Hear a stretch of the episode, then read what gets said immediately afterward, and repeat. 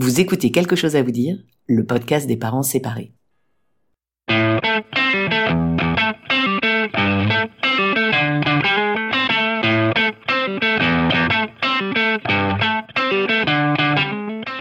Comment dire à ses enfants qu'on se sépare? Et après, comment on s'en sort financièrement? Et pour les vacances, on fait quoi?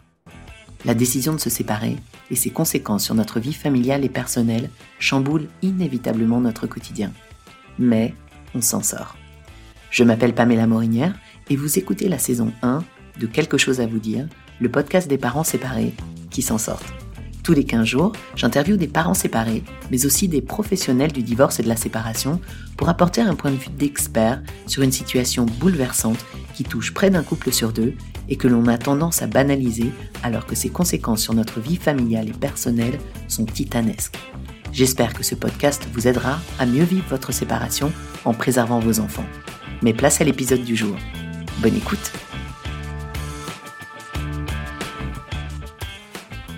Épisode 1 Sophie. Aujourd'hui, nous avons rendez-vous avec Sophie, une maman bruxelloise séparée depuis 4 ans. Pour la petite histoire, Sophie est une amie et avait gentiment accepté d'effectuer mon interview test pour ce podcast et j'ai beaucoup aimé ses réponses et ai décidé d'en faire le premier épisode de la saison 1. Sophie a déjà un certain recul sur sa séparation et a refait sa vie. Elle nous parle de la renaissance qui a suivi sa rupture malgré les moments difficiles et de la manière dont elle a réorganisé sa vie, avec ce qu'il faut de chaos pour pouvoir en rire. Bonne écoute. Alors j'ai 37 ans, ça fait maintenant 5 ans que je suis séparée. J'ai une, fille qui a maintenant 11 ans, qui en avait 6 euh, à l'époque, et nous étions ensemble avec euh, le père de ma fille depuis 12 ans. Et depuis ces 5 années de séparation, bah, plein de choses se sont passées, et notamment une, remise en couple qui était euh, inattendue, mais qui est, qui est très sympa. Comment tu qualifierais ta séparation, si tu avais un mot à lui donner? Alors je dirais renaissance. Ouais, complètement renaissance. Euh, parce que c'est une, euh, j'ai eu l'impression vraiment de, tomber au fond de la piscine et puis euh, et puis le la, la, décision de partir a été le, le, coup de pied dans le fond de la piscine pour, pour remonter. Et, euh, et, je garde paradoxalement une idée de, un souvenir de grand enthousiasme, de grande énergie. en fait, un beau souvenir. Ah oui, alors c'est curieux de dire ça parce que c'est vrai que généralement, quand on se sépare, on est un peu dans les jours qui suivent, en tout cas, on n'est pas forcément au top de sa forme et euh, on est bien au fond de la piscine. Alors, non. longtemps. Clairement, c'était euh, c'était la galère et c'est resté la galère longtemps. Mais c'était, euh, ben, en fait, c'était plein de, journées où je commençais à me retrouver, à me réapproprier ma vie, ma fille aussi. voilà, donc avec cinq années de distance, je vois surtout le, le bon. Et je me souviens de l'énergie au moment même où c'était la galère. Ah ça c'est important parce que parfois c'est vrai que on, peut se rendre compte que finalement c'était pas si difficile, mais cinq ans plus tard, on a oublié la moitié des, difficultés qu'on a rencontrées, peut-être de la douleur et de la tristesse qu'on a pu éprouver à ce moment-là, alors que toi, euh, très rapidement, ça allait déjà mieux et tu te sentais renaître. Ouais, alors c'est, mais c'est vraiment euh, biface, hein. ça allait, ça allait mieux, je me sentais renaître, mais c'était aussi euh, super dur, donc j'ai quand même j'ai quand même bien pleuré sur le lit de ma fille quand elle n'était pas avec moi les premiers soirs. Euh, mais voilà, tout s'est passé de manière un peu euh, simultanée. Donc le grand enthousiasme et, et, et, la grande déprime. Alors justement, puisque tu parles de ta fille, est-ce que tu pourrais me, me dire et dire à, nos auditeurs comment tu as, euh, comment vous lui avez annoncé la nouvelle de cette séparation? Parce que c'est quelque chose qui est tellement compliqué euh, pour les parents quand on, quand on décide de partir et de et on veut surtout les ménager au maximum et on ne sait pas toujours comment s'y prendre. Alors euh, c'était un peu particulier parce que c'était pas c'était pas une séparation concertée. C'est moi qui suis partie toute seule en mettant mon ex devant le fait accompli. Hein, donc ma fille n'était pas au courant non plus. J'avais euh, décidé de l'endroit où j'allais vivre euh, après euh, dans, le secret avec voilà des copines qui m'aidaient, etc. Mais donc ma fille, je l'ai mise toute seule devant le fait accompli le jour où on allait se retrouver à deux dans, la nouvelle maison. Voilà, donc c'était sans doute pas la manière la plus douce ni la plus sereine de l'amener, mais c'était la seule que je j'estimais à m'apporter à ce moment-là. Et qu'est-ce que tu lui as dit exactement? Alors, euh, je lui ai, je pense que je lui ai demandé euh, si elle se, si elle se rendait compte qu'avec son papa, on s'entendait plus très bien. Elle avait six ans, mais elle, m'a dit que oui, qu'elle, qu'elle voyait qu'on se disputait beaucoup. Et, voilà. Et donc j'ai tout de suite, je pense que la discussion a, a, duré en tout et pour tout une minute trente. Je lui ai dit bah voilà. Et donc c'est maintenant on va plus vivre ensemble, j'ai pris une nouvelle maison, on va y aller maintenant. Et elle n'a pas pleuré tout de suite, du tout. elle était étonnée, curieuse de l'idée de la nouvelle maison. Les, douleurs chez elle sont venues, sont venues après.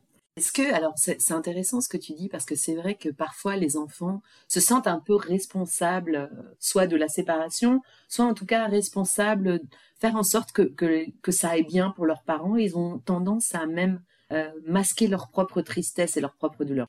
Euh, je pense qu'elle est venue avec des mots assez vite, à, quelques, quelques semaines, quelques mois de distance, mais elle a tout de suite parlé de, tristesse par rapport à bah, par rapport à son papa qui était pas là.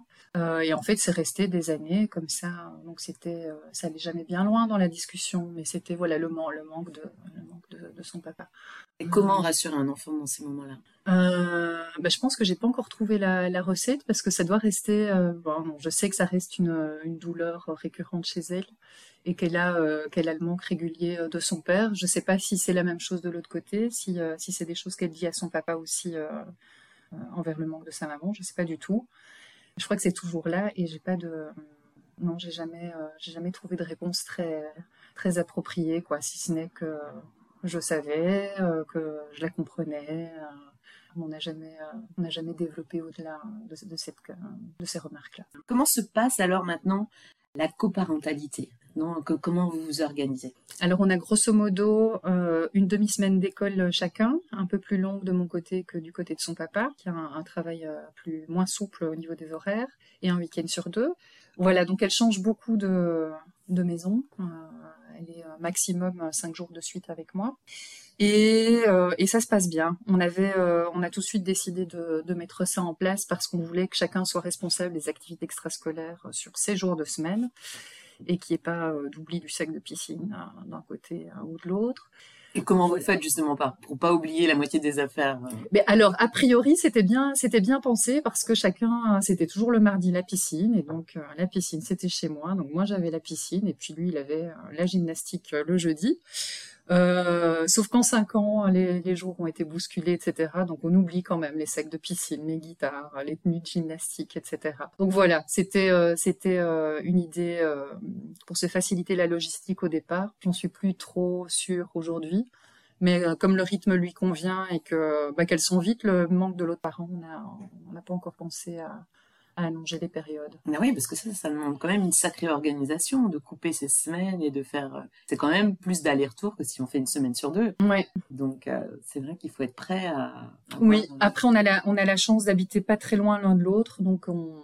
il y a beaucoup de, de dépannage, de, bah, de sacs d'école, euh, de devoirs pas rendus, etc., qui sont rapportés le soir à 21h30 parce qu'il est faux le lendemain, etc. Voilà, donc on, pédale beaucoup. Vous n'avez pas euh, pensé peut-être à acheter les affaires en double pour euh, essayer d'économiser des trajets? Alors si, si, on a, on a beaucoup fait ça, euh, sauf qu'il y a toujours un moment où le double ne suffit pas. Et donc on finit par acheter un troisième et puis voilà. Ah oui, ouais. oui, ça ne fait que retarder la, survenue du problème, je dirais, l'achat en double. As-tu euh, mis en place, dans le cadre de cette coparentalité, des habitudes, des, des, techniques euh, pour que ça se passe au mieux? Ou euh, par exemple moi quand j'ai mes enfants la semaine où j'ai mes enfants je, je prépare toute une liste euh, de, de, choses que je peux leur faire à manger. Comme ça, j'ai pas à me poser la question toute la semaine de euh, ok, qu'est-ce que je leur fais le lundi, qu'est-ce que je leur fais le mardi, etc. J'ai toute une liste d'idées de, de, de, de, plats, par exemple, parce que je sais que c'est quelque chose qui peut, dans lequel je peux vite me laisser déborder parce que euh, euh il y a l'école, il y a les devoirs, euh, on est un peu capitaine du vaisseau tout seul, toute seule pendant une semaine, et, et moi ça m'aide, par exemple, de faire quelque chose comme ça. Est-ce que toi tu as mis certaines choses en place? Comme ça sur le, domestique, je pense à rien de particulier. Par contre, mon angoisse, moi au début, surtout au début de la, séparation, c'était les week-ends. Euh, là, je me sentais, je me sentais vraiment seule euh, pour euh, bah, trouver les idées, avoir l'énergie pour sortir, me déplacer, etc. Et donc, j'ai commencé à anticiper beaucoup plus les sorties, chercher les, festivals, les spectacles, appeler les amis qui avaient des enfants bien à l'avance, etc. ça a été, ça a été un enjeu, quoi, l'occupation du temps libre toute seule. Est-ce qu'il y a des, est-ce qu'il y a des, des newsletters, des, des, des, sites que tu pourrais éventuellement conseiller peut-être à nos auditoristes? Euh, ben moi, je me suis abonnée à plein de, plein de lieux qui, qui proposent des, des, spectacles ou des activités pour enfants, donc des musées, euh, des salles de spectacle. donc comme ça, je recevais déjà pas mal de choses. Euh, et puis, je suis, euh, bah là, on est, on est en Belgique. Je suis abonnée euh, au, au, magazine parental Le Ligueur, qui, qui donne pas mal de, de dates intéressantes, d'idées aussi, parfois d'activités. De quoi as-tu manqué pendant cette séparation? Au début, en tout cas. Euh, alors, clairement de modèles, parce que euh, euh, j'étais parmi mes copines, j'étais une des premières à avoir un enfant. Une des premières à mettre en couple et une des premières à m'en aller.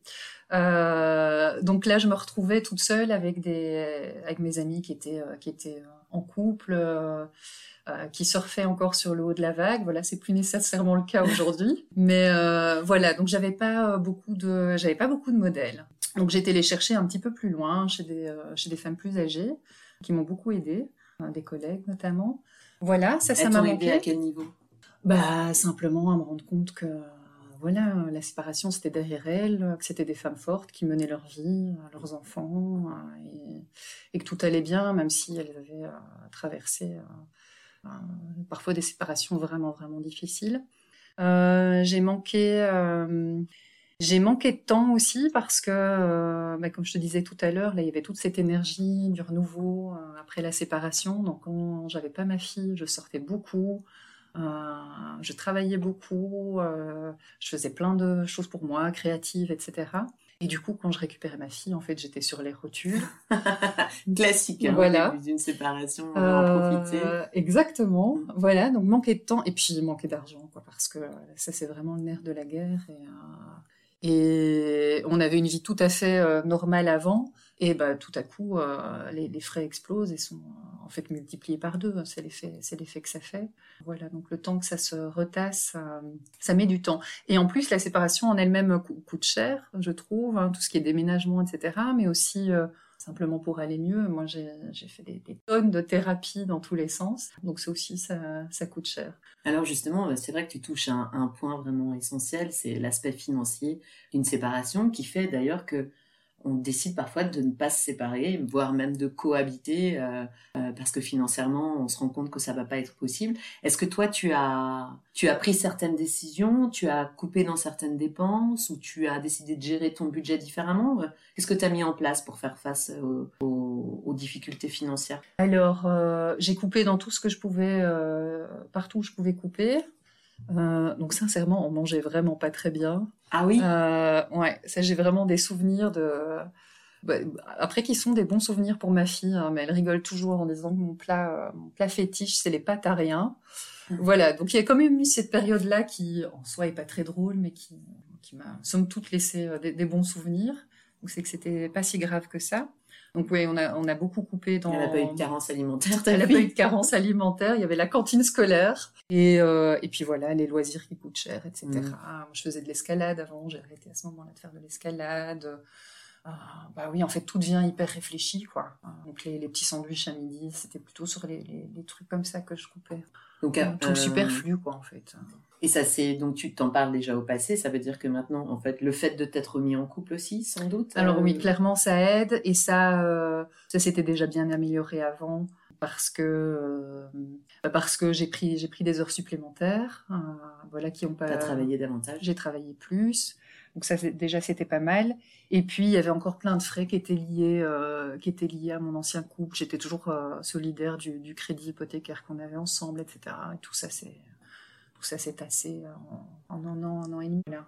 On entend souvent qu'une séparation, c'est un échec. Est-ce que pour toi, c'est un échec? Euh, Non, c'est pas un échec. Et c'est vraiment, euh, j'y ai repensé il n'y a pas longtemps. C'est euh, bah, c'est peut-être lié à ce que je te disais, là, à, cette, euh, à cette sensation que j'avais de grand enthousiasme, grande énergie au moment même de, la séparation. Il y a, j'avais un peu l'impression que c'était l'épreuve du feu et qu'après, ça allait être, bah, voilà, ça allait être un, nouveau départ. Et donc, euh, non, un échec, non. Une fin, certainement, et un deuil. Mais, euh, mais un échec, je ne l'ai pas vécu comme ça. Euh, je me trouvais tellement, tellement pas moi-même, tellement pas la mère que je voulais être en couple, que bah, en fait c'était euh, rester dans le couple dysfonctionnel qui était Pourquoi euh, étais comment comme euh, maman avant quand tu étais dans ce couple qui ne te convenait pas? Alors je sais pas comment qualifier ça, mais en tout cas moi je me sentais pas, je me sentais pas à ma place. je trouvais pas ma place comme mère dans, dans le triangle avec le père. et vraiment mon rôle maternel, je l'ai, je l'ai inventé, je l'ai inventé après la séparation. En tout cas c'est là que je me suis posée comme mère, quoi en étant seul capitaine à, la barre. Mhm. Euh, voilà, donc échec, euh, non, moi j'ai jamais pensé comme ça. Euh, mais voilà, malgré tout, un deuil à faire et, et, ça a été. enfin, voilà, disons-le clairement, le père de ma fille, je l'ai détesté du plus profond de mon âme, mais en même temps, il me manquait. C'est quelqu'un avec qui j'avais vécu quand même de longues années. Donc, ce deuil-là, cette absence-là, bah, j'ai quand même dû la gérer. Alors on dit justement aux, personnes qui se séparent, ne t'inquiète pas, euh, euh, tu vas voir avec le temps, euh, ça va aller mieux. Alors c'est vrai, on veut bien l'entendre et c'est comme ça pour pour les pour tous les deuils qu'il y a à faire effectivement, mais parfois ça prend ça prend du temps. Quand est-ce que toi tu as tu as réalisé que voilà, t'étais vraiment passé à autre chose? Tu t'en souviens? Euh, donc comme ça, je pourrais pas mettre le doigt sur euh, sur un moment où j'ai eu un, déclic. Mais euh, quand j'ai commencé, quand des copines autour de moi ont commencé à se séparer après moi, après allez, deux ans après moi, et que j'ai pu apporter un regard un peu extérieur, un peu clairvoyant, qui pointait les enjeux de la séparation, etc. pour elles je pense que j'ai vu l'expérience que j'avais acquise bah, et mesuré le chemin parcouru parce que je les voyais elles clairement se débattre avec plein de questions, euh, dire oui à la séparation un jour, non le lendemain, etc. Et voilà. Donc j'ai mesuré ce chemin-là, euh, ouais, deux ans après, je dirais. Comment te vois-tu dans dix ans? Alors, euh, bah là j'ai trouvé une belle stabilité en, couple avec une, une famille qu'on voilà, qu'on qualifie de, de recomposée, qui fonctionne bien, qui est chouette. Donc je me vois toujours dans ce cadre-là. Mais euh, je trouve que le grand apprentissage de, de la séparation pour moi, c'était l'autonomie. Je m'étais mise en couple très jeune. Et donc il y a sans doute plein de choses où en fait j'étais pas tout à fait adulte quand j'étais rentrée en couple. Donc tout cet apprentissage-là s'est fait euh, bah, sur le tard, quoi, à 32 ans. Et je trouve que je suis toujours en apprentissage à ce niveau-là. Donc euh, je me vois encore plus, plus autonome. Euh, tout en étant en couple. Voilà, euh, ce qui est sans doute euh, un des enjeux les plus importants du couple aujourd'hui, à mon avis. Et est-ce qu'il y a un livre, est-ce qu'il y a quelque chose qui t'a particulièrement aidé? Ou une personne qui t'a particulièrement aidé pendant ta séparation dont tu pourrais nous parler? Alors, ouais, je pense qu'il y a eu euh, d'un côté les, euh, les, les amis. Euh, dont tu nous as parlé là ouais, plus tôt. Les amis, les amis qui sont restés très proches, les collègues qui m'ont un, peu montré la voie à suivre et rassuré. donc, toutes ces personnes-là ont été très très précieuses. Euh, ma maman aussi, qui était euh, avec qui j'ai beaucoup parlé de sa propre séparation euh, il, y a, il y a 20 ans, en, portant dessus maintenant le regard d'une adulte, alors que je l'avais vécu enfant, etc. Donc ça m'a aidé à, bien remettre les choses en, en perspective. Ça, c'était important. Et puis à côté de ça, ben là, tu parlais de livres, comme ça, j'en ai je ne sais pas si je vais me souvenir de titres, euh, pas d'histoire de séparation en tout cas, mais c'est une période à laquelle je lisais beaucoup et j'écrivais beaucoup. Et je me souviens que je notais plein de euh, plein d'extraits qui en fait étaient plutôt des phares. Donc c'était plutôt des euh, on va dire des idées sur la vie et sur l'amour telles que je voulais la vivre à l'avenir. Donc c'était euh, plutôt des, des, phrases de oui d'utopie quoi dans laquelle dans, dans laquelle j'avais envie de rentrer. Ça ça m'a ça m'a aidé à me structurer intellectuellement. Il n'y a pas un auteur qui, qui te non. Alors par contre il y a eu il y a un moment où j'avais vraiment besoin d'apprendre à être en colère et donc où j'ai lu plein de trucs, euh, plein de trucs, et notamment euh, Virginie Despentes, qui m'ont voilà, qui m'ont bien remonté. Ça ne traite pas forcément de la séparation d'ailleurs. Pas du tout, mais... pas du tout, mais euh, ça m'a bien mis la colère au moment ah où j'en avais besoin. Virginie Despentes. Voilà, donc ce serait peut être un soutien. Mon conseil, ouais. Aussi, euh. Euh, mais écoute, Sophie, je te remercie beaucoup. Est-ce qu'il y aurait un conseil que tu voudrais donner aux auditeurs qui nous écoutent et, euh, et qui sont peut-être en train de se séparer ou qui vont pas bien du tout en ce moment et, et qui ont envie de voir un petit peu de lumière au bout du tunnel? Euh, alors je dirais de bien s'entourer, euh, de vraiment aller chercher les bonnes personnes. Et parfois elles sont un peu plus loin qu'on ne le pense. Aller chercher les bons professionnels aussi. Euh, moi je dois beaucoup, beaucoup à, ma psy. À une avocate aussi, même si en soi la séparation, le divorce se sont faits sans sans passer par la case légale, le fait d'aller voir une avocate, de faire, de, savoir ce qui était, ce qui était possible, etc., m'a beaucoup rassurée, à sentir que j'avais la maîtrise sur la situation. Donc voilà, de partager, de s'informer, je dirais. D'accord. Mais merci beaucoup, Sophie. Merci, Pamela. merci d'être la première invitée de ce podcast, surtout. Eh bien, cela m'honore. Bonne journée. Bonne journée.